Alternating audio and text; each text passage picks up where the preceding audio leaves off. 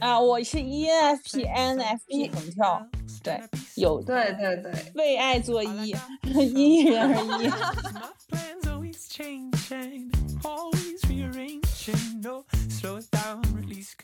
呃 f r e n Level 那个公众号的文章里面有一句话是形容他宿命般的顿悟，就是说像一场默不作声的地震。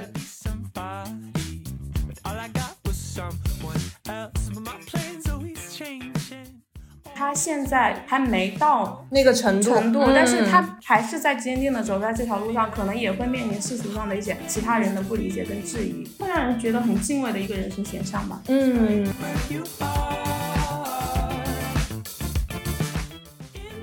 三百六十行，行行出状元。你在每一个行业，只要能做到头部，那都是是值得肯定，然后可以得到社会认可的。啊，你做美甲也可以融资，也可以上市。Hello，小电池，我是无敌贤宝。嗨，小电池，我是随七。Hello，大家好，我是 Catherine 凯瑟琳。啊，我们六月份其实是一个 毕业的季节，然后，嗯，高中生刚刚高考完，然后大学生马上也要面临着就是毕业啊、找工作啊等等等等，所以我们觉得我们这一期的主题吧，就是毕业季的人生选择。也不只是毕业季吧，也分专业跟职业嘛。哦，对，对，有分专业和职业两个大的板块。然后我们这一期呢，就非常荣幸的邀请到了 Friend Level 的联合创始人之一的 Catherine，然后跟我们一起来聊一聊这个选题。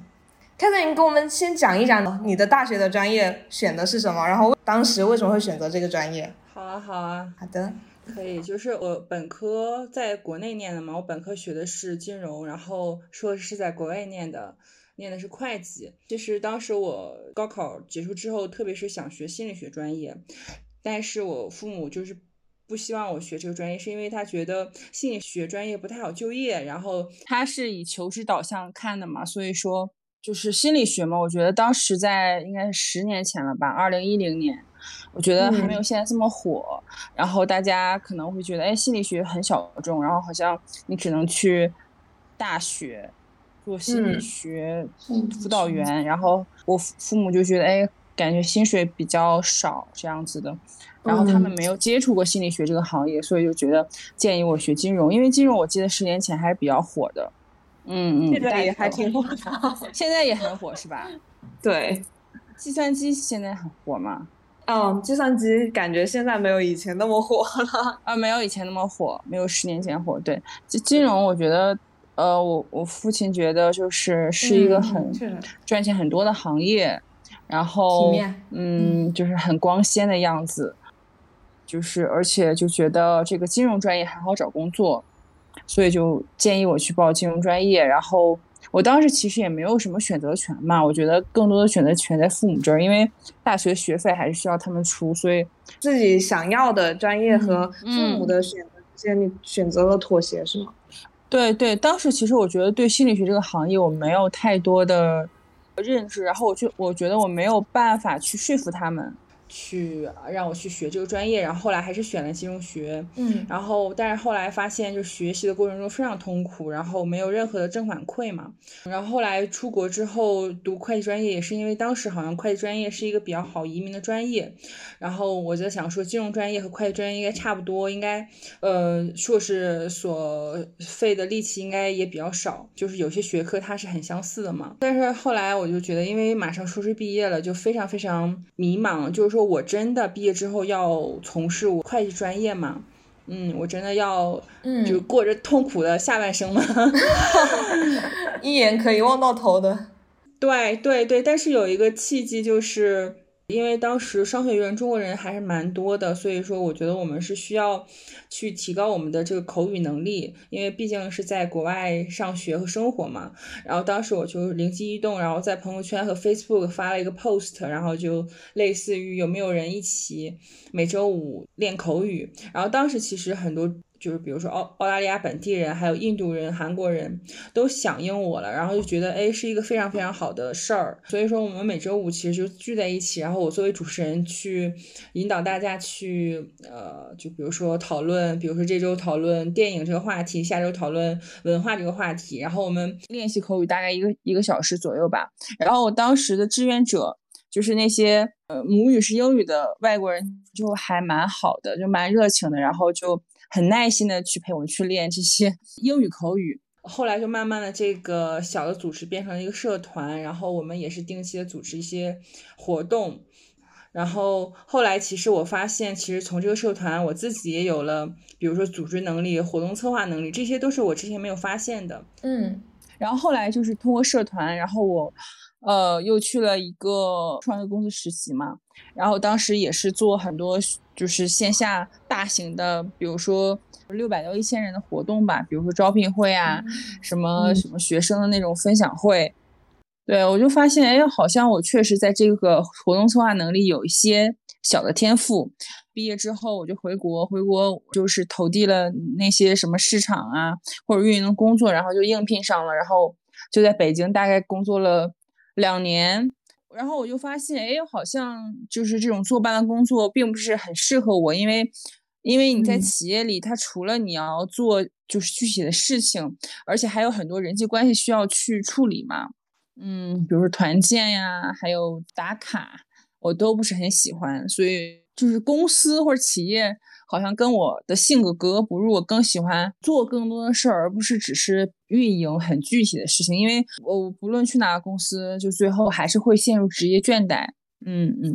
因为其实工作它永远是重复性的嘛。后来其实到了二零二零年。疫情的第一年也是远程办公的元年嘛，然后后来我们所有人都远程办公，发现其实我好像更适合远程办公，我没有这个拥挤的这个交通，对吧？然后也没有这些打卡，也没有对，就是没有，就面对这些复杂的人际关系，我我觉得就是我好像解脱了。我我最后一家公司是留学咨询公司，然后他们会送。学生去美国留学嘛，但是美国当时也是有疫情，然后学生出不去，然后我们的公司也有遭遇到，呃，我们公司受到重创，然后我们也是被裁员了。之后，然后我就在想说，那不上班有什么可能性呢？对吧？然后我也想知道，就不上班自由职业者的人都在做什么工作。然后我当时也是 在朋友圈发了一个 post，然后我就问说，大家有没有在做自由职业的，或者说大家。嗯，有没有谁就不想上班？然后我发现收到非常非常多的反馈，然后大家都要进群，然后我们又组织了一个群，对，就是自由职业社群嘛。然后我们就在群里讨论，都能通过什么来赚钱。然后就刚开始我觉得还算是一个爱好社群吧，但是我发现其实，呃，这个社群越来越大。然后我们就在二零二一年，反正呃尝试了一些商业化，对，然后到现在，嗯。哦，所以其实这个社群最初的这个爱好社群，现在就是 Free Lab 的前身，对对对，当时也叫 Free Lab，嗯，但但但是我当时我觉得，二零二零年也是我的 Gap Year，我觉得我没有把它就是当做一个商业项目来做，而是当做我一个 Gap Year 探索的一个渠道吧，嗯嗯，而且其实像这个的前身，最初的契机是在澳洲留学期间嘛，为了学语言，对。就开始了，我觉得挺巧妙的。然后这一个契机又引发了对自己能力上的一个自我探索。我适合哪个方面？我喜欢哪个方面？我比较好奇的是 k i s s l y 像你当时以这个为契机，考虑到要转行的时候，有过迷茫吗？就是我学这个专业虽然不是我喜欢的，但是我学了这么多年，然后可能就像我在转行的时候，也会不会需要考虑到就是。父母啊，他们的期待，他们之前我已经遵从他们的意愿学了这个专业，但是我现在钱花了学了，最后不选择这一行，会不会有这方面的跟父母之间又会有矛盾冲突呢？我觉得是有的，而且在选择这个职业的这个过程中，你做了这个选择的时候，他们当时有反对吗？我觉得有有一一个是我自己吧，因为我自己这个我觉得还是真的是命运，就是我当时也有在申请什么四大会计事务所，什么金融公司、咨询公司，就是跟我们专业很匹配的一些就是工作，但是我都没有被选上。就 是对，就一是我没有特别认真的准备那些面经，嗯，可能就提交了简历，然后也没有就是大家可能会去论坛看面经啊，就很多比如说一些面试技巧我都不看，然后我就只是提交，然后我觉得不被选上也是正常的吧。既然我选不上，我就会跟自己自己说啊，既然我没有被选上，那我就去从事市场这方面的。职业吧，因为我觉得金融还有这些大公司就很烦的是还有很多笔试，嗯，但是我后来去北京的一些公司，它其实就是面试，它没有笔试，对，啊，然后我就觉得好开心啊，就是我特别喜欢面试，不喜欢笔试，因为我上学的过程中，我就是已经厌倦了这种答题吧，我这个是我自己方面，自己我觉得很很容易说服自己，因为我觉得我自己不想。嗯，做着自己不喜欢的工作，过着下半生嘛。嗯，我的前半生我觉得我已经 很痛苦了，就是我并不是那种特别学霸的类型吧，但是我也觉得挺痛苦的。然后又选了自己不喜欢专业，也很痛苦。嗯，对，我觉得我希望下半生我能过得快乐一点。然后父母这块，其实我回国之后，我就是大概说了一下我的职业选择，然后我就直接去北京了。对，因为我我之后也没有靠他们，就比如说他们的金钱，或者说他们的这个资源去 support 我的生活。对，然后我就自己就回国之后，大概待了一个月，就直接去北京。我觉得比那个会计金融更好吧，但是后来其实父母在二零一八到二零二零年之间，父母也时不时推送我一些，比如说事业单位的岗位啊，或者说也会说，哎呀，学了这么多年，不觉得很可惜吗？就呃，包括朋友呀、亲戚也都会这么说。嗯，但是我觉得我当时非常非常坚定自己的选择，这个痛苦是我知道的，因为我是非常非常不喜欢这个专业的。嗯，然后我觉得他们可能没有办法体会到我的心情吧。嗯。其实我我觉得我跟凯瑟琳的想法还真的挺一致的，因为我本身我之前的职业也是运营嘛，然后觉得我也还算是比较普通人的那种类型，需要在不断的自我探索中去找那个天命那个使命感。嗯，对，所所以，我在这个不断的寻找的过程中，我是我是不知道我喜欢，我还没有找到那个 mission，但是我能很明确的知道我不喜欢做什么。嗯，你不喜欢啥？我也不喜欢那种重复，然后且单一的那种工作嘛，就是其实，嗯，包括职场氛围，不包括那种人与人之间的上下级阶级的那种关系。对。然后我之前呢，就是刚刚 Catherine 讲的这个故事，我我也想到我前一段时间也刷到了一个那个短视频，然后他就是刚刚就是想到那个，所以问问的，因为他是完全另外一种思维模式。对。就是一个北外的优秀学生代表，他一个非常精彩的硕士发言，就是说，如果他当时没有读过大学就好了，就可以找一个没有学历门槛的工作去做。他真的很想去当一个 美甲师，但是学习了这么多以后呢，嗯，背负了父母和师长的一个期待，他就又没有办法能够很坦然的去做那种蓝领或者是比较基础一点的工作了。他就会提出一个诘问说。我们这一辈子到底是体面的活给别人看，还是要做自己嘛？对，然后我就想说，就是包括随期也好，然后 Kathleen 也好，你们怎么去看待这个主流的这个路径？就是大语境下面大家希望的所谓的体面的职业和你自己热爱的这个矛盾点。因为我觉得像 Kathleen 她做的还是社会认可度比较高一点的职业，是还算是说出去还是比较体面的。但是如果真的是很蓝领的，然 后包装体面，对，但就是说出去大家还是认可度比较。高一点嘛，但是如果说真的是我想去做美甲师，我想去这种职业选择是比较为社会认可度不没有那么高的那种职业，包括外卖小哥等等哈，或者是环卫工人，呃，门店的那种导购员啊什么的，你们会怎么去做这样的调整呢？在选专业的这个过程中，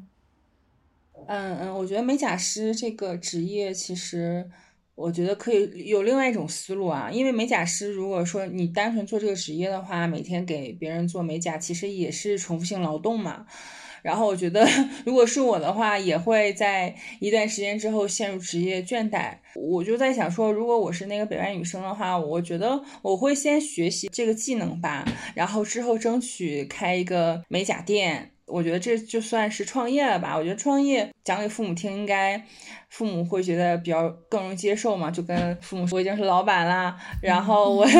我在哪哪哪已经拥拥有我一家店了，对吧？然后可能比之前做金融民工赚的钱更多，然后而且还有时间自由、金钱自由，对吧？我觉得可以换一种思路跟父母讲这件事儿，嗯。而且我觉得，如果是高学历的人，他其实在这个组织运营方面能力还是比较强的，说不定被资本看上，然后可能就是融资 上市了。对我觉得这是另一种故事了，而不是说简单的就做一个美甲师。因为我觉得，对于我们来说，做美甲师还是就是比较枯燥的。嗯，如果只是做这一个职业的话，而且。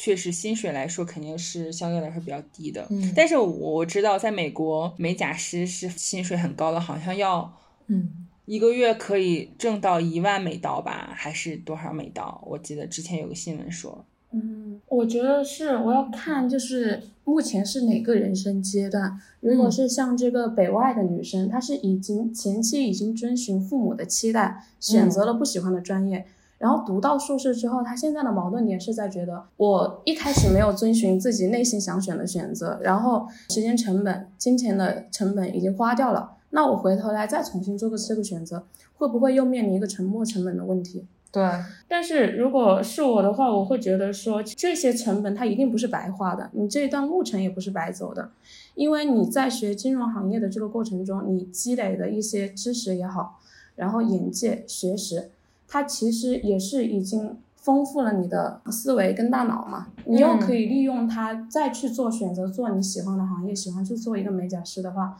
可能本质上的区别就是，就是大学毕业或者是说高中高考之后选择去这样一个行业，那样子的人生路径可能走的深度可能又会不一样。你可能这个时候你就会去像 k a s l y 说的，可能去以创业的角度去说服父母，或者包括你在投身这个行业之后，只是以一个员工的身份，一个重复单一的角度去做这个事情，还是说我想当这个行业的一个老板，我做美容院以后慢慢的扩大，这个又是不一样的，不是一开始坚持了自我的选择，这样子的话可以换个角度去想，但是还有一种可能性就是说我在。高考填志愿的时候，我跟父母的期待是不一样的，是背离的。是背离的话，那又是另外一种路径。那我会觉得，在允许的情况下，可能就是会建议遵循宿命的牵引，就遵循自己的内心。当然，这个前提是因为我们普遍的中国的父母，除了比较极端的例子之外，大部分其实还是嘴硬心软的。嗯，普遍是比较开明的。他可能一开始你提出来的时候，他不能理解你。但是在你坚持的情况下，大部分还是不会说强压着你一定要学我给你选的这个专业。另外一个我觉得的需要考虑的情况就是家庭的经济情况能不能够允许你去试错。对，因为至少不一定说一定是要富二代或者家庭情况很殷实的情况下你才能去做一个非主流的选择，而是至少家庭是不能负债的，或者说是你父母不会因为你的选择。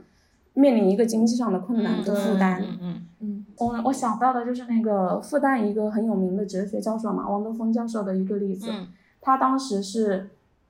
在上海当一个国企工人，然后七七年恢复高考嘛，恢复高考之后，他想继续读大学，然后这一点上父亲是支持他的，因为觉得继续升学是一个很上进的行为，对，但是当时他跟父亲的冲突就是。因为那个年代也是觉得学好数理化嘛，走遍天下都不怕。你需要一个谋生的本事，以后要去赚钱养家。但是他偏偏喜欢哲学，然后哲学在那个时候是非主流的，就是你哲学这么抽象的东西，你以后怎么谋生，怎么赚钱？但是他就是选择坚持了自己的道路。他父亲就是典型的那种，我不能理解你这个行为，但是我不强逼你，你已经有这么大了，你可以去以后为自己的人生负责。嗯。在他这个路径当中吧，他大学毕业之后其实也面临过迷茫，而且当时大学是分配他去译文社，又当了五年的翻译编辑，哲学译文嘛，然后最后还是觉得我还是喜欢这个，又考回到复旦去读研。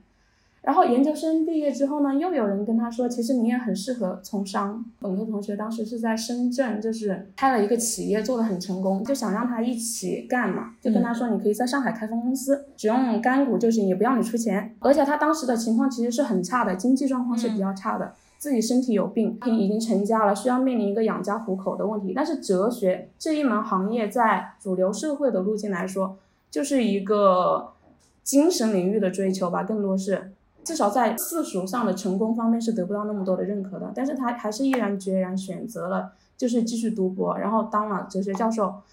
但是谁都想不到，可能就是到我们，特别是像疫情这几年，哲学突然就是成了一个热门的行业，身心灵嘛。对。包括像复旦哲学，他在抖音也开设了一个账号，然后一年之内点击率就破了四千万。然后像王德峰教授，他本人也是成了一个网红教授嘛，大家说他是复旦的哲学王子。就是我们世界的变化，它其实也是在不断的变化当中的。对。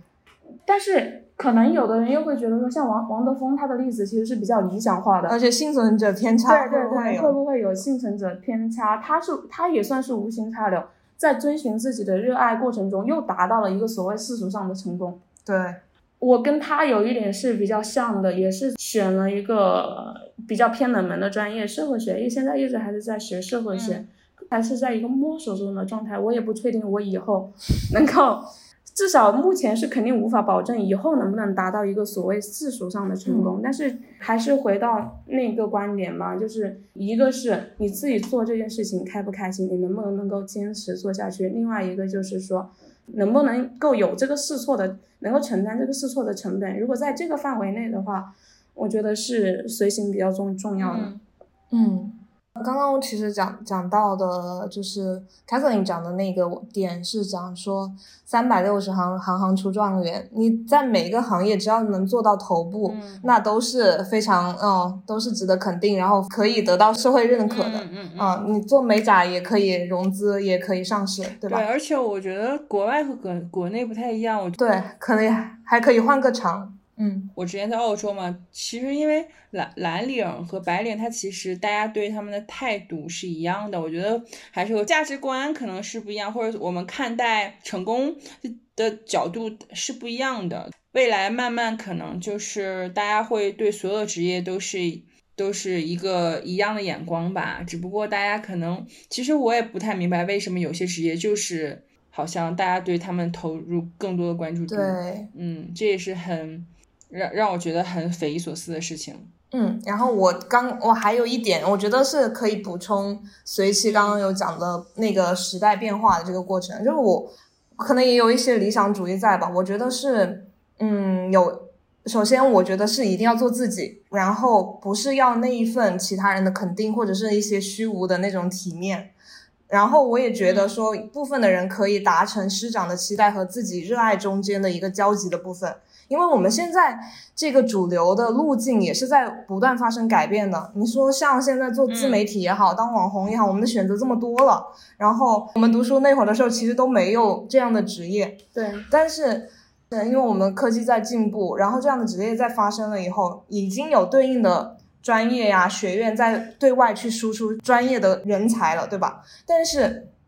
我们长辈那个年代的时候，其实他们的眼光是受到限制的，他们对职业选择普遍来说是缺乏想象力的。嗯，因为我就记得我爸妈那个时候就说我喜欢玩手机啊，喜欢玩电脑啊。他说你玩电脑能够靠这个挣钱吗？那后面确实我就是运营嘛，我就是通过呃，我主要的场景就是手机 和电脑去进行办公的。对，所以那个时代的准则是我找一个班上上一辈子，然后。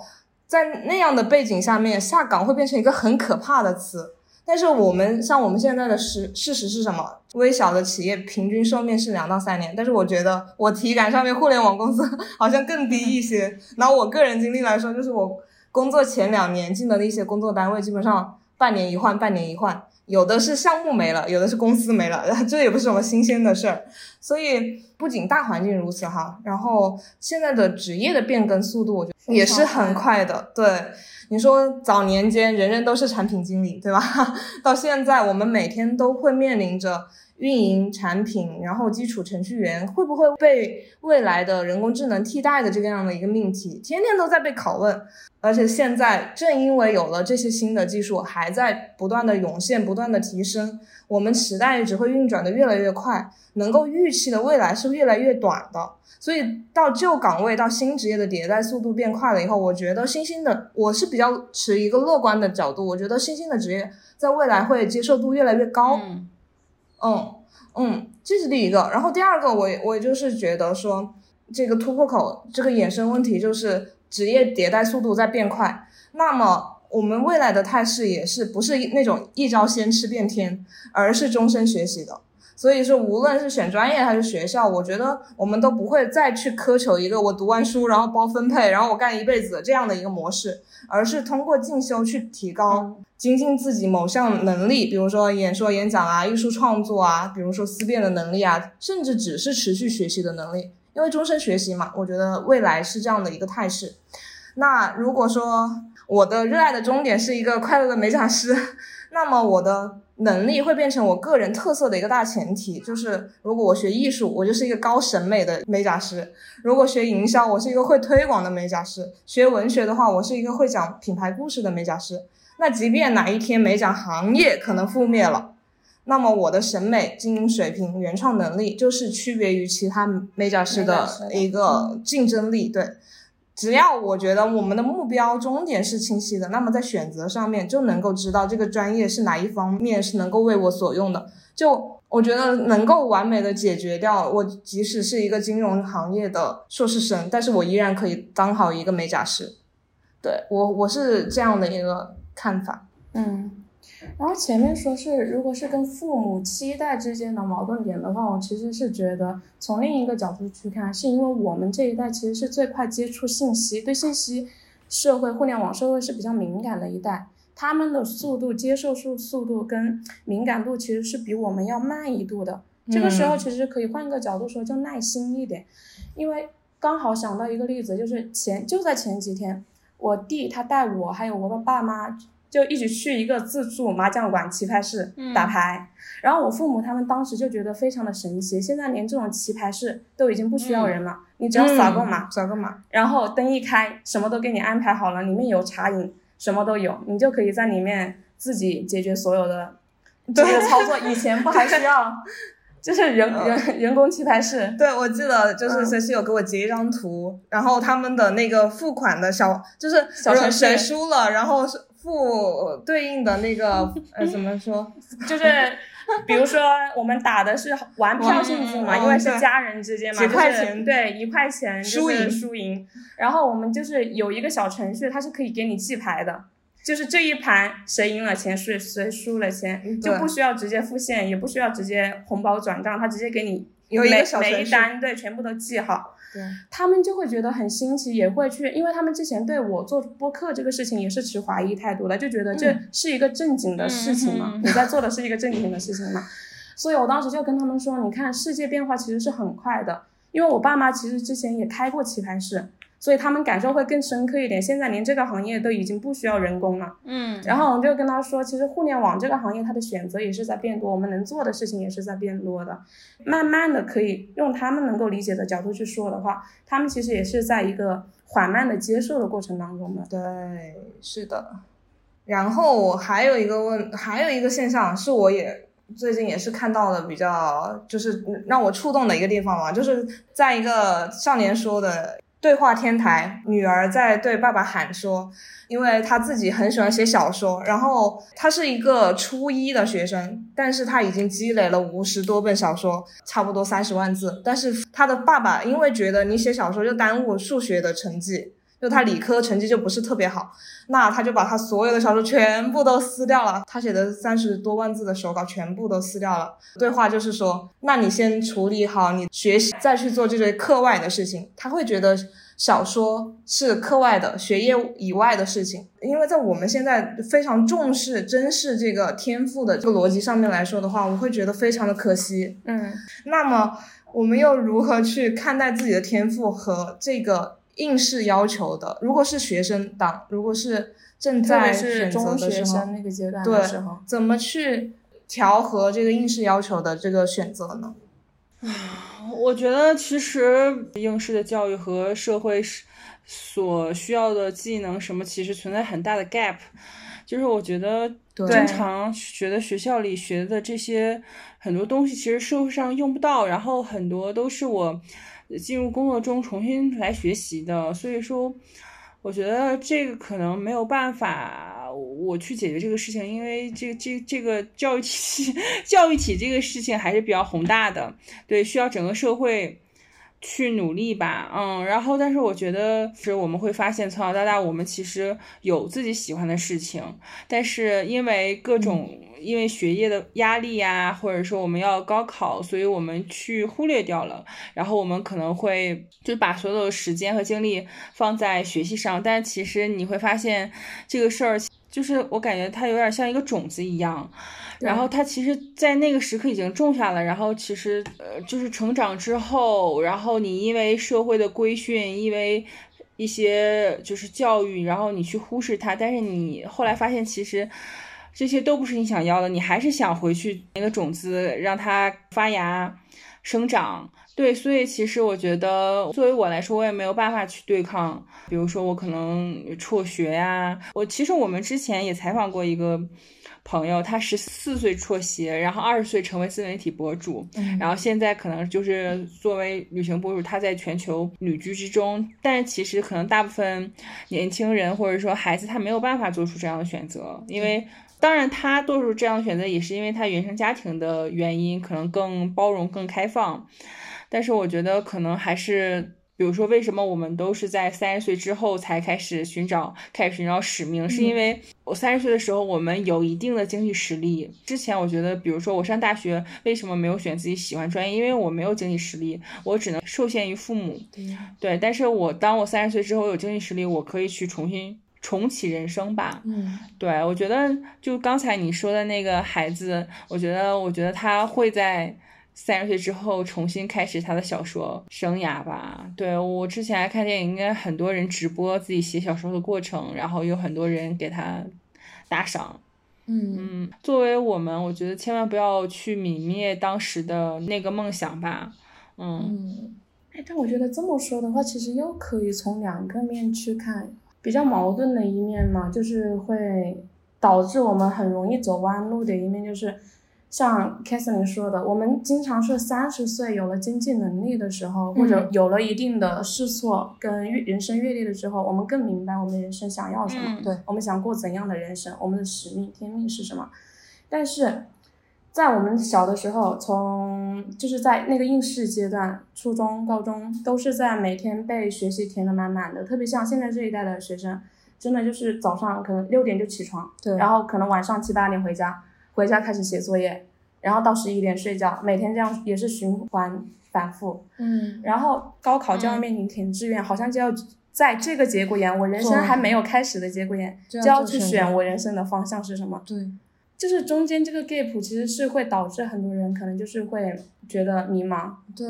那我就很多是遵从父母长辈他们的指导意见嘛，然后我他们怎么指导我就怎么去选。对。就是其实刚随期还讲的比较温和一点。据我了解的，现在大家家长都爱鸡娃嘛，还有除了你本职的这些学业压力以外，还会有各种辅导班、兴趣班。对，他还希望你不仅学业上面呃有所建树，然后还希望你德智体美劳全面发展。就是开始你刚刚讲的一个点，我觉得我非常认同的是，我在学校里面学不到我未来职场上面的一些技能。对，很多东西都是我进入到职场要现学的。尤其是像我们的专业嘛，我和随期都是影视专业、编导专业出身的，但我们当时在学校里面学到的都是非常皮毛的，像我们剪辑一个作业都是我们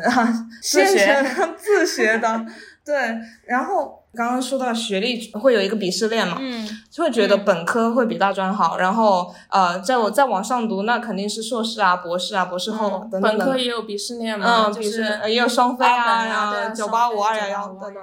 对，我们的本科是一个比较普通的一般的综合类大学，但是我们又是是艺术生，其实会有一个比较垂直的一个职业学校，叫做。嗯，大众传媒，呃，对，长沙的大众传媒。但是如果说当时同样都可以选择的情况下，我们一定是选择本科，而不是选大专。前面不是还有一些笑话，就是老是嘲笑说蓝翔技术学院开挖掘机啊什么的，就是会把它编进各种各样的段子和笑料之中。但是实际上，我们当我们有了一些人生阅历和社会实践以后，嗯，我的身边有一些专科学校、职业技术学院出来的同学，工作非常稳定。然后，呃，有一个是在铁道职业学院，他出来以后就是在。北京到西九龙这条线路上面当车长，做五休五，然后时间自由度非常的高。当我们还在苦逼兮兮的实习呀，然后转正的这个试用期的这个阶段，然后我们要面对很多的租房子啊，各种各样的就是这个新手村的这些任务的时候，他就已经能够实现一个小小的呃经济自由。对，就回到这个，我会觉得升学历的这个盲目崇拜一定是。大学比大专好嘛，一定是这样子的一个顺位嘛。这个我我想说的是，嗯，其实应试的要求是筛选掉最末端的那些学渣的，而不是去为了创造大师。只要心之所向，你有你自己想要做的事情，我觉得路径选择上是可以更加开阔的。嗯。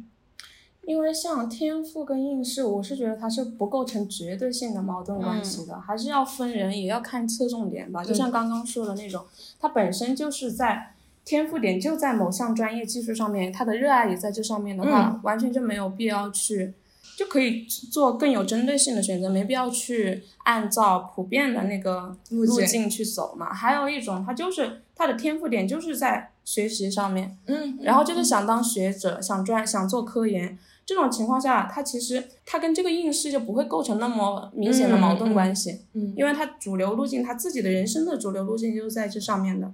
但是还有一些人，他的天赋点可能在其他方面，我会觉得说还是有重视知识的必要的，就是应试不是目的，但是知识啊、眼界那方面学习会比较重要一点。我会觉得学习比就是你学习的能力会比就是学历更加重要。对，嗯，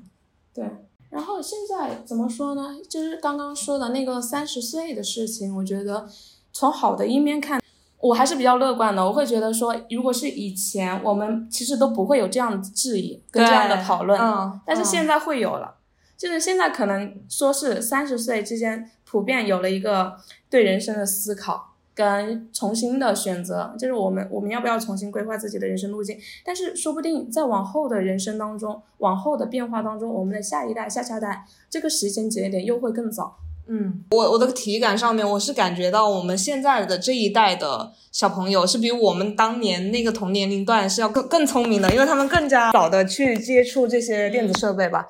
他们了解的信息、接受的信息会比我们更多，然后感觉也是确实比我们那会儿玩泥巴的时候要更聪明。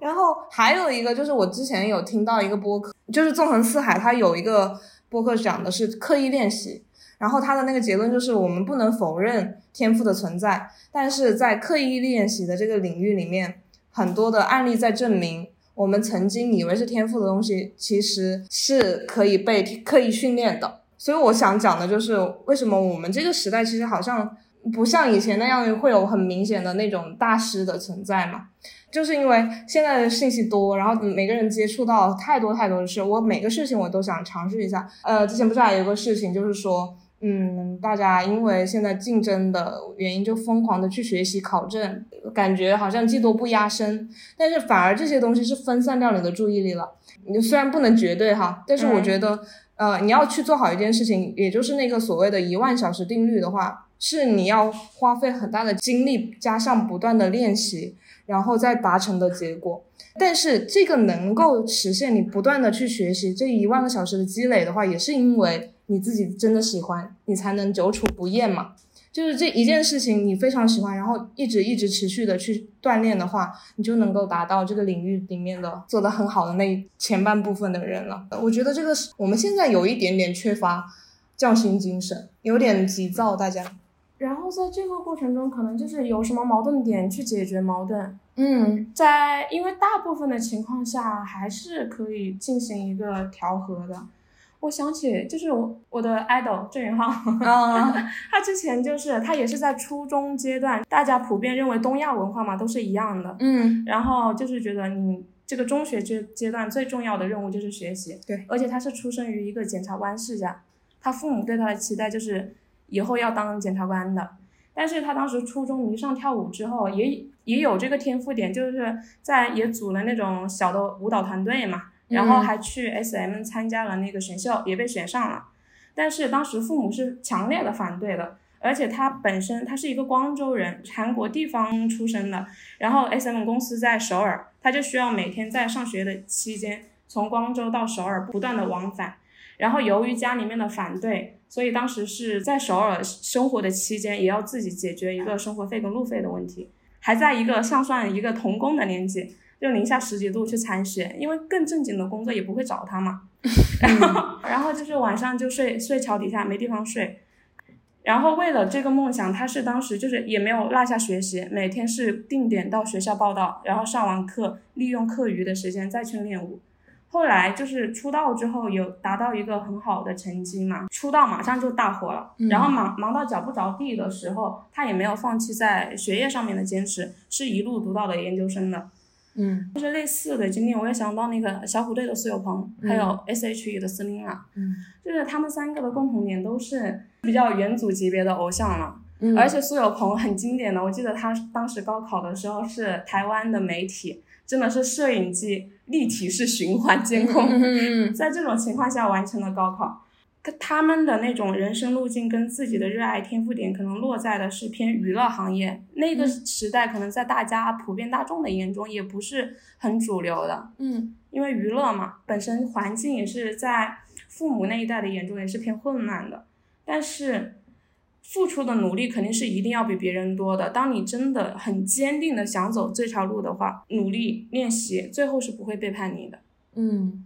因为我记得郑云浩他说过一句话，他是说他他自己不是一个天才，他不相信自己本身就是具备这个能力，但是他相信努力是不会背叛人的。天道酬勤。对，，天道酬勤。嗯。OK，那我们就讲完了专业选择，我就还发现了一个现象，就是大家都在回避一个社会化的一个现象，就也是可能基于比较现实的因素，就现在本科会直接升硕士，硕士就只转博，就是可能经济环境不好，不好找工作啊，等等等等，大家就会选择鸵鸟式的逃避，然后我就继续往上读啊，所以我们就不能免俗的就要讲到职业规划。但是我有一个比较特别的例子，是让我比较印象深刻的，就是自由课里面，就是 Fly Lab 里面介绍过一个灵性领域的自由职业者 Crystal，然后他八岁的时候就感觉到了生命的无意义，开始思考死亡的议题，然后十六岁的时候就在痛苦的学习中接触到了灵性的。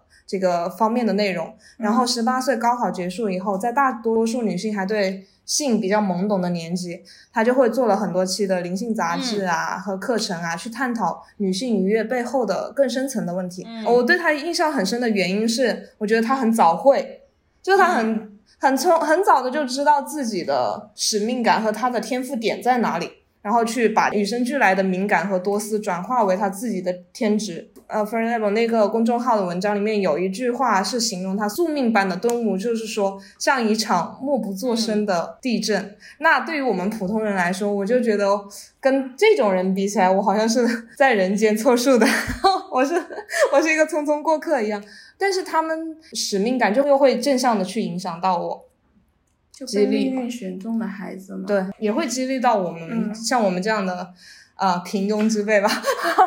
我身边也有一个这样的例子，是我一个就是研究生期间的同学，他跟我是同一个指导教授，然后他是一个神父，嗯。就是很早，也是二十岁出头就坚定了自己要走这条道路。他是嗯高考之后就直接去了神学院，因为他们神父也是一路一路考上去的嘛，就像嗯也是一个职业，嗯。而且他本身给人的气质，他本人的一个品质给人的感觉是那种神爱世人，嗯。对所有人都是平等的，就是众生平等那种感觉，很尊重。还有一个对照是，就是像我教授，他也是一个神父，他是五十代了，就是已经是在神父这条路上已经走了几十年了。他是偏教育界的神父，他们也分的。那个神父是医疗的，他所在的那个教会是规定了，就是我们的钱是公用的，我们是一个 family，然后你没有个人的资产，就是在我们一个偏个人化的社会，对这个会不会就是是不是也有点像我们国家的佛教的信徒或者是主持？有一点像，而且像宗教，它的规则会更严苛一点。从世俗角的角度去看，可能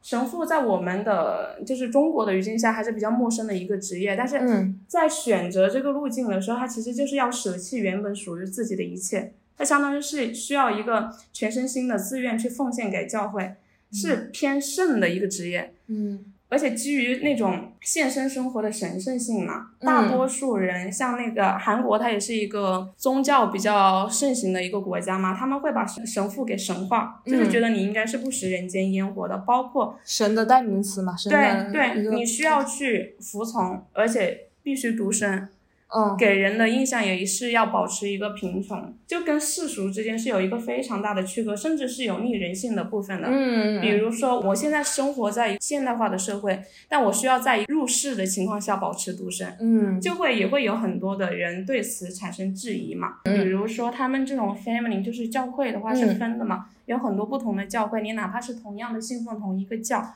但是。他神之界，因为人人性的部分是不会泯灭的。对，你作为人就一定有不和睦的地方，哪怕你们都信宗教，不可能永远是保持一个和谐状态。那在神之界面临不和睦的时候，嗯，他是不能选择从这个教会离开，换到别的教会的。这在他们的那个世界看来是一个背叛，嗯，就相当于离婚再婚的关系。嗯，就是你跟这个人结婚了，你我们还有选择离婚的权利，但在教会里面是没有的，你必须这样子跟他一起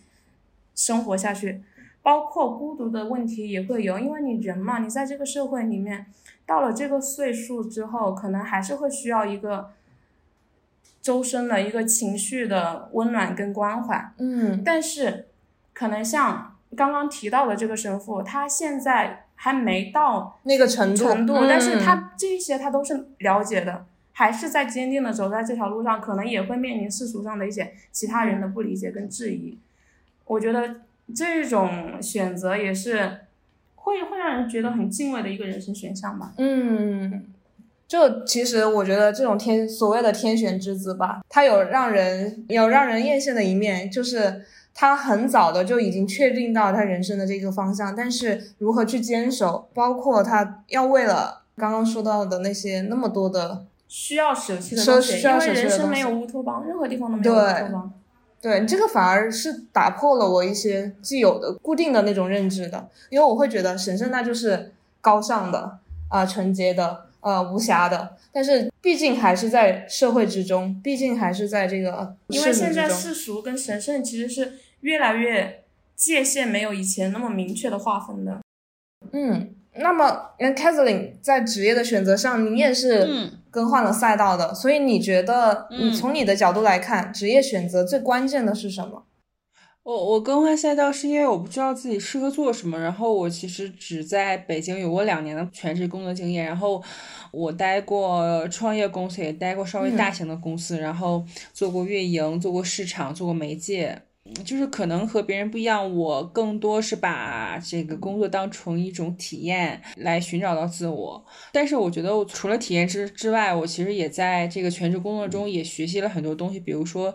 公司的组织模式呀，比如说盈利模式，也有一些人脉积累吧。或者是最重要的是，我更意识到了我自己不适合上班，然后现在也特别特别珍惜现在的生活。因为如果你不上班了之后，如果你现在因为自由职业也有很多的弊端，但是如果你没有上过班之后，你可能会觉得，哎，你可能就上班更好。对，但上过班之后，你你还是会非常身体非常的知道，嗯，哪个更适合你。这就是实践的重要性嘛，这就是我们为什么要不断的去尝试。嗯。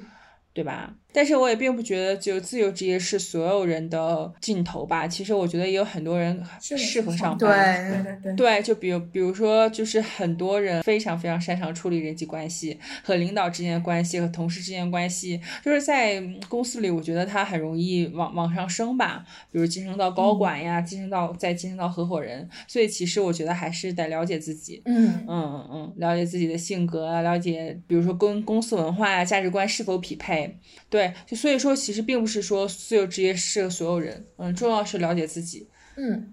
那在现在经营的这个事业中，你是如何了解自由职业的时间的自由和职业性质？对，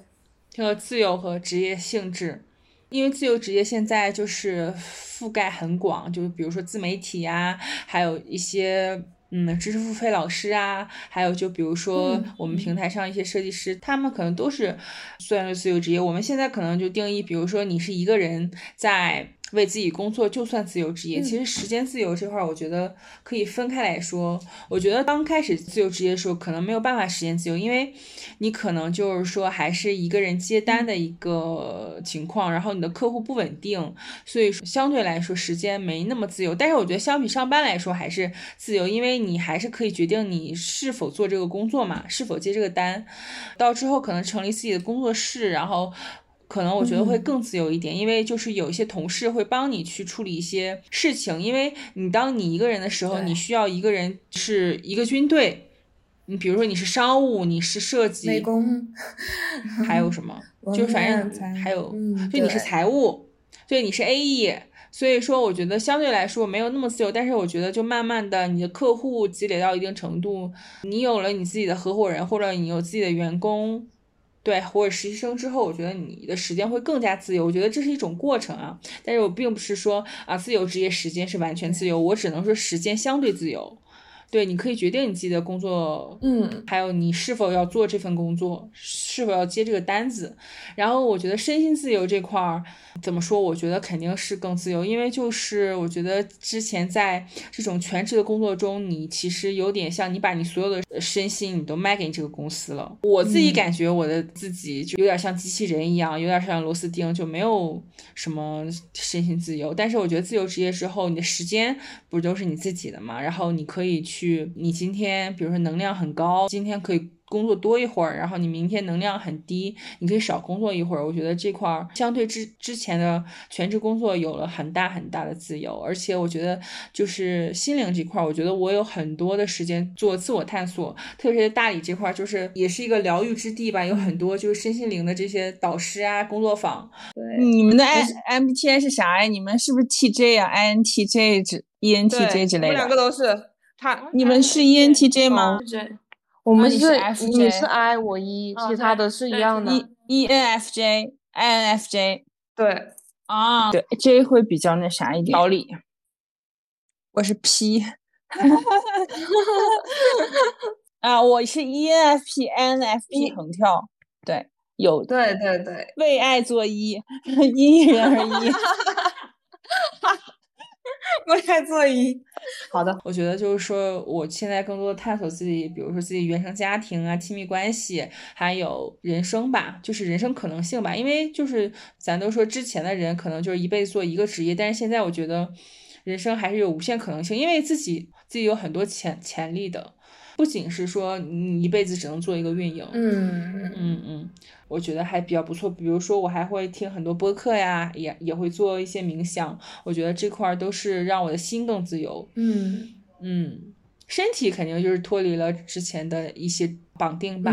对，就是我想做什么都做什么。对，这这种自由我觉得特别重要。嗯，我其实有想到，就是嗯，虽然那个时候确实我们也是在。疫情的那个中心的时候，我们实现了在线办公，然后我们就发现，其实在线办公的效率并不会比线下就是在一个固定场所里面 会效率低。就是现在这个时代，我们是真的能够通过一台电脑、一台手机，可能就能完成线上线下所有的工作的对接、交接等等，它不会影响到你的效率。然后，可能这这个职业，我们需要唯一需要担心的就是机会成本。就如果说你现在去做一个自由。职业的话，你肯定要全职的去做嘛。那你丧失掉的最大的成本，无非就是你如果现在去做一个正常的工作，你的最高的那个薪资，你只是舍弃了这个成本去做自由职业。然后自由职业它可能面临最大的风险就是，呃，收益的不确定性。然后你可能今天能够接到五个单，然后明天又是颗粒无收，都会有可能。我现在就想问一下，嗯，Catherine，你你们目前的。自由课的话，目前有哪些业务的方向和工作变现的渠道？然后营收状况怎么样呢？你说我们还是说我们就是群里的自由职业者？我们自己，我觉得我觉得两个都可以，就是从公司层面啊，对，都说一下，都可以说一下。好好，从公司层面，我先说一下 FreeLab 自由课，它现在的一个业务方向主要是会员制嘛，然后呃，就是我们最近也在 六幺八做活动嘛，对，有了解到。我们现在就就是刚开始，我刚才说过，二零二零年是一个爱好社群，然后后来就是我们觉得就是说。进群如果付一个会员费，可能我觉得更精准一点。对，因为感觉之前二零二零年大家聊的可能比较散，嗯，然后我们就是也当时好像也没有提供太多的工作机会，然后也没有线上线下的直播。然后后来其实我们做了会员制之后，就是整个会员制更完善，线上线下的活动都有，然后还有。比如说里面有一些自由职业，嗯，比较有经验的人可以解答一些问题。然后我们现在还有一些垂直的社群设计啊，什么撰稿啊，就是就是更更细分了，大家可以在具体的技能社群讨论具体的内容。对我们现在的变现就是会员费，然后没有其他的，可能未来可能有一些合作课程，但我们因为我们很佛，其实我们的课程已经软文已经写好了，但是就没有上线。包括我们还有比如说未来小程序啊，还有一些呃 mentor 的咨询，其实都有，还有什么帆布包，我们 也有自己的帆布包。对，就是说。就是因为太懒了，或者说没有给自己 KPI，就是一直没有上线，然后就 我自己的感觉就是说，嗯，我在等一个合适的机会上线，对我就这么样劝服我自己。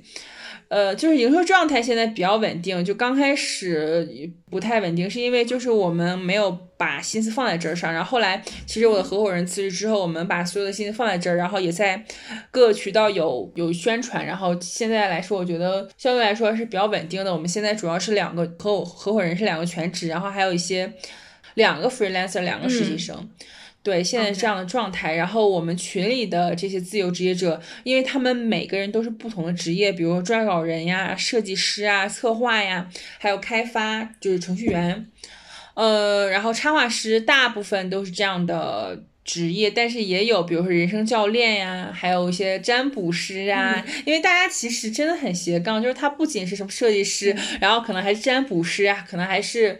什么什么社群主理人，就非常非常多的技能点和收入渠道。就是从接单情况来讲，我们的策划和设计，因为他们客单价是比较高的，所以说他们在我们社群，当然他们的自己的这个变现渠道或收入渠道，不仅就是来自于我们社群，还有就是比如说他来自于他们之前的工作，他们有工作经验，他们工作中也积累很多客户，他们的那些人脉资源也会给他们介绍一些单子嘛。对，我们的也是他们。收入渠道之一，所以说基本上策划和呃设计，我觉得是在我们社群赚的相对来说比较多，因为客单价比较高。因为撰稿人的话，可能就是说价格相对来说比较低下，还有翻译比较低，所以说他的收入是看职业类型的。比如说，我现在觉得占卜师赚的也挺多的，对他也会在我们社群里同时获取一些用户嘛，因为我们社群有一个玄学群，就是大家对玄学特别感兴趣，然后因为比较重视自己的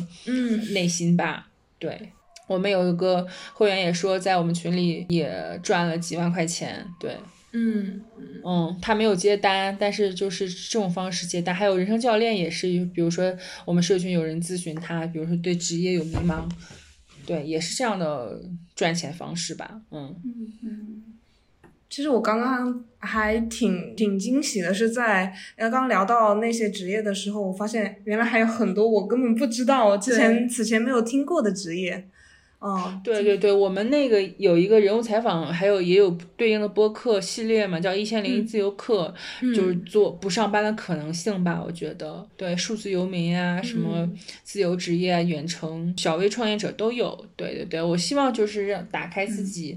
的可能性，让大家知道，哎，除了朝九晚五，其实我们可以有非常非常多的职业可能性，就是先让大家知道这些职业，嗯。那就是因为现在也处在一个毕业求职季嘛，然后凯瑟琳对大家有什么建议吗？职业上或者是求职上的？对我我我觉得建议是，其实在学校的时候其实可以做很多实践。我现在觉得就是我很多同事或者说之前的朋友觉得毕业之后试错的成本有点高。因为要生存嘛，大家很难去离职，或者说很难去裸辞去尝试，比如说 gap year 去尝试可这些职业可能性。其实，在听播客的观众有大学还没有毕业，其实大学可以做很多兼职和实践，包括我们群里也有大学生、研究生。就是零零后嘛，也在探索很多可能性。其实我觉得大学四年试错成本非常低，因为我当时大学的时候也是做了很多实习和兼职，我觉得这段时间也是很宝贵的探索自己的一个时间段。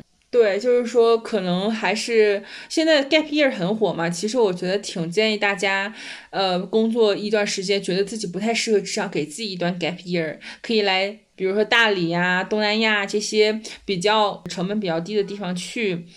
嗯，向内探索。我觉得就是多关注自己的身心吧。对，我觉得其实我们从小到大。被灌输了太多的思维，这种思维我觉得都是很惯性的。到现在，我们没有去认真的去思考，我们到底想要一种什么样的人生和生活方式。比如说，之前我在大城市，我觉得好像应该在大城市立足，我就追求那些世俗上的目标，但是。后来我 gap year 之后，发现我并不是那样的人，我并不是想要那样的生活方式，只是被灌输了我们要追求那种啊成功的人生。但经历过 gap year 之后，我发现我更喜欢你这些，就比如反世俗的、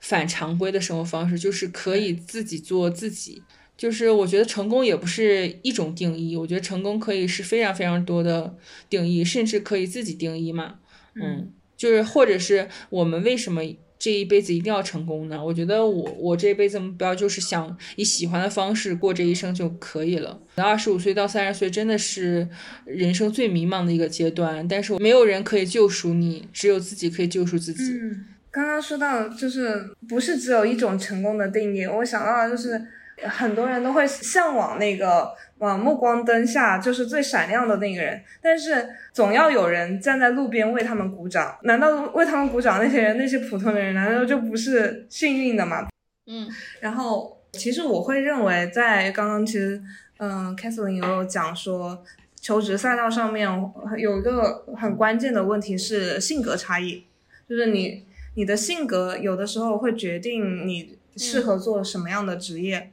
因为呃，薛兆丰他经济学讲义里面有提到过一个是什么是造成稀缺呢？一个是我们想要的东西别人也想要，第二个是人类的欲望是无限的，需求在不断的升级变化。然后我们互联网人职场有两条比较吃得开的晋升路径，也就是比较很传统的，就是一条是走。管理路径，知人善任，然后把团队利益最大化。另外一条就是专家路径，就是你成为这个领域中最顶尖的那一部分的人才，那竞争力是最高最强的。所以，我们第一时间强调的职业技能，肯定会觉得说，啊，是你专业的属性，你做运营，你运营能力很强，你看数据的能力很强等等。但是，其实性格和个人品质的附加分是很重要的。只要你招过人，你就知道，因为你面试的那个人会成为你未来朝夕相处的同事，就是他性格跟职业的匹配度也会强相关。就是比如说，如果你性格很严谨，那你做出纳可能就会是最合适的。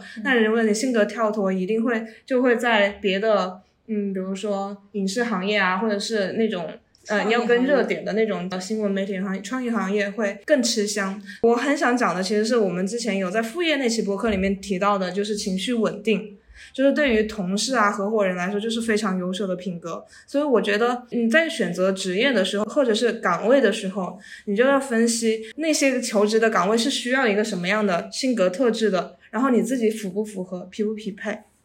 然后第二个，我觉得是审时度势吧。当稀缺不合时宜的时候，我觉得也会变成负累。因为我个人来说的话，我职场性格就是有点跳脱的，不循规蹈矩的那种。在就是项目运行的很正常，然后一切都是往上的时候，我这个性格其实是比较受到公司领导啊，然后我们整个项目都是比较嗯能够支持我的一些选择，因为我会是垦荒者。比如说一个新的业务，一个新的决策，然后我会先去淌一下水，形成了梳理成一个 SOP 之后，托给底下的人去做。但是我这个性格也有不好的一点，就是不喜欢循规蹈矩，所以在让我做一些固定的产出，或者是直接录一些很具体的事情的时候，我就会比较拖延。对，这个是我的一个问题。所以在公司运营良好的时候，我这样的人会被委以重任；但是在比如说出现一些黑天鹅的这种情况，就是我们只需要最低成本的一个呃人员去维护的时候，我一定是被优先裁的那一个人。嗯，所以就是说，对于老板来说，有的时候专业比省心重要，有的时候又是省心比专业更重要。嗯，是的。如果是从职业求职这个角度进行一个补充的话，我想说的是，就是。就首先一点，第一点就是摸清自己的能力点在哪里吧，就是还是我们前面聊过的一个热爱跟自己擅长的部分。如果在你还不知道自己喜欢的事业或者说能做好的事情是什么的时候，可以尝试着参考一下身边人的正向的评价，嗯，就是经常被夸赞的那些部分，然后再加上去选择自己喜欢的环境。就像凯瑟琳说的，有的人他天生就是适合职场的。他天生就是擅长与人交际，还有的人他天生领导力就是很强，就是适合做管理层。但是有的人他又不适合上班，可能就更适合自由职业。就像刚刚贤宝也有说到吧，你需要在面试的时候就需要摸清你公司的需求。偏内向一点性格的朋友，他不是说这个性格不好，而是说面对大部分的职场来说。公司的角度，他考虑的是一个沟通成本。对，我们现在是一个讲究效率的时代嘛，大部分普遍考虑的都是效率。但我们就是需要用人的时候，我觉得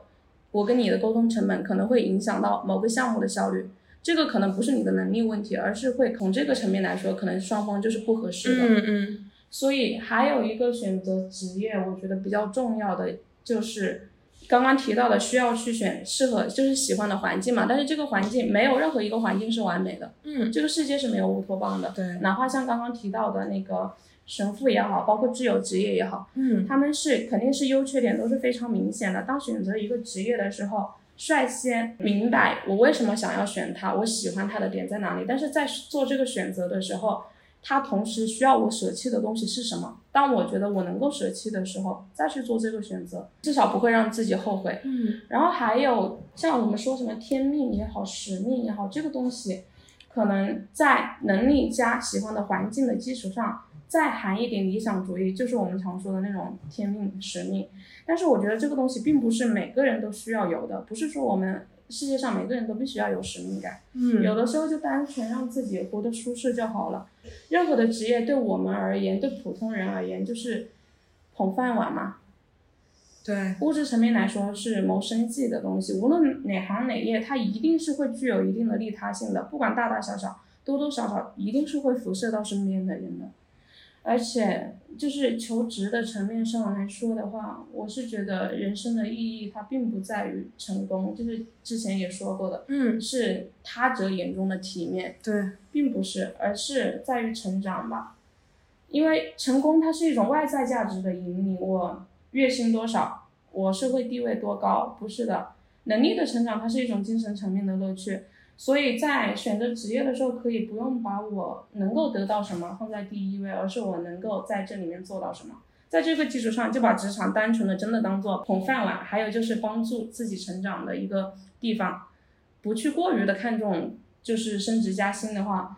那可能就那种竞争的影响就会小一些，你管别人争什么嘛？别人争就让他争嘛。打工对于普通人来说的意义，真的就只有物质层面的维持生计，嗯，精神层面去磨练自己的心性，更深一层的认识自己，包括进一步的知道自己我到底想要过什么样的人生。嗯，而且我们现在本身选择就是在增多的，职场已经不是唯一的路径了。对，只要你有自己不可替代的价值的话，你不管在哪个领域，你换任何的赛道，一样是会有价值的。你自身的能力是任何人都抢不走的。嗯，我也想到了很多小小伙伴现在可能面临求职的困难点嘛，然后就会觉得说这个公司不要我，会不会是我个人的问题？就会先从自己身上找问题。但其实我们现在要说的就是，可能根本不是你能力上面的问题，而是与这个岗位对需求不匹配。所以说，大家也不要太灰心。我们之前有聊过的一个一个博主塔塔，他有跟我们讲说，我们要怎么去抵抗现在这样的一个就业环境。他也建议我们去学习一个什么蓝领方面的工作，比如说美甲师，你能够靠这样一项技能赚取到一固定的收入，不会让你至少心不慌嘛，就不会说长期处在一个没有营收的状态。嗯。我觉得在做呃自由职业，我都有在考虑这个方面，因为确实，嗯，你只有钱包有钱，你心里才不会慌。就像我之前就是研究生期间读书的时候，因为你学业压力是很繁重的，你在那种情况下，你可能想着还减轻父母的负担去赚生活费的时候，你首先考虑的脑海中第一时间闪过的能做的兼职，就是便利店的小职员，或者是那种免税店啊、服装厂啊，就类似的这种，因为不需要再动嘛，人是需要一个放松的状态的。嗯，所以说有一些人就是会啊，从上一份可能非常体面的规划师啊什么之类的，然后去转做一份，就在 gap 的时候去转做一份纯体力的工作。对对，去完全放松自己的头脑。然后还有一个点吧，我觉得，嗯，如果说是职业规划的话，还是要尽量的务实一些，就是落地，嗯，要切，还是要结合到自身的情况，不要总想着什么有风口啊、红利期啊等等的，或者是去等待。如果你想到什么，任何一种规划都要去付诸一个执行力。然后大环境虽然会影响，但是你要知道你自己真正想要的东西是什么。这个是很重要的。然后在学校的时候有导师指导，然后出校门肯定就是自负盈亏。进入社会反而是没有那么可怕的，也不用太去恐惧这个。出到这个这个门槛之后，我的我就要独自面临大 boss。其实社会也没有那么可怕的。嗯，我们社会其实对于毕业生的包容度还是还是相对来说是比较高的，在那个阶段的试错的成本。也是相对比较低的，像我之前有讲过嘛，我毕业的前两年其实是换了很多份工作的，就是如果你觉得不合适，跳槽就好了，因为你就是在一个不断的试验实践的过程。当然，我也不建议说，嗯，没有任何规划的去跳槽，嗯，也是还是要找到你自己想做的事情，然后就一直坚持的做下去。我觉得就是现在，因为现在社会，我觉得这个大环境下，其实职业规划。其实我觉得很难规划哎，就因为你想，就比如说互联网在裁员，然后各个行业可能都不太景气。其实你的计划没有变化快，对。但是我我是觉得未来可能还是越来越多年轻人可能会选择自己为自己打工吧。嗯，对。因为我觉得年轻人很难适应现如今的一一种职场环境，嗯，我觉得不管职场环境还是收入，可能都不会满足我们的一些预期吧。嗯嗯嗯。好，所以我们到了最后总结的部分，其实我觉得我们刚刚也聊了那么多嘛。我们最后其实想要落的最后的这个观点是在于，无论你是升学选专业也好，还是去当一个快乐的美甲师也好，去被点化去信教也好，只要你遵从的是你自己的本心，你自己的喜欢，反而路径是不重要的。对，因为有的时候可能真的就是很小很小很小的一件事情就被击中了，然后有了自己的人生规划。我在前段时间刚好在看一部韩剧，它里面的女主角嘛，她妈是一个很普通的家庭主妇，然后每天都在干农活，所以手特别的粗糙，然后不好看。她她的父亲是很不负责任、不顾家的那种，每天都在酒吧里面玩。然后她有一次就去酒吧找她的爸爸，发现他爸爸跟一个年轻的女性在跳舞，然后那个女性的手是非常的纤长，然后好看的。而且涂了很漂亮的指甲油，当时他回去之后又看到脸上还有留着被爸爸家暴的伤口，然后躺在床上，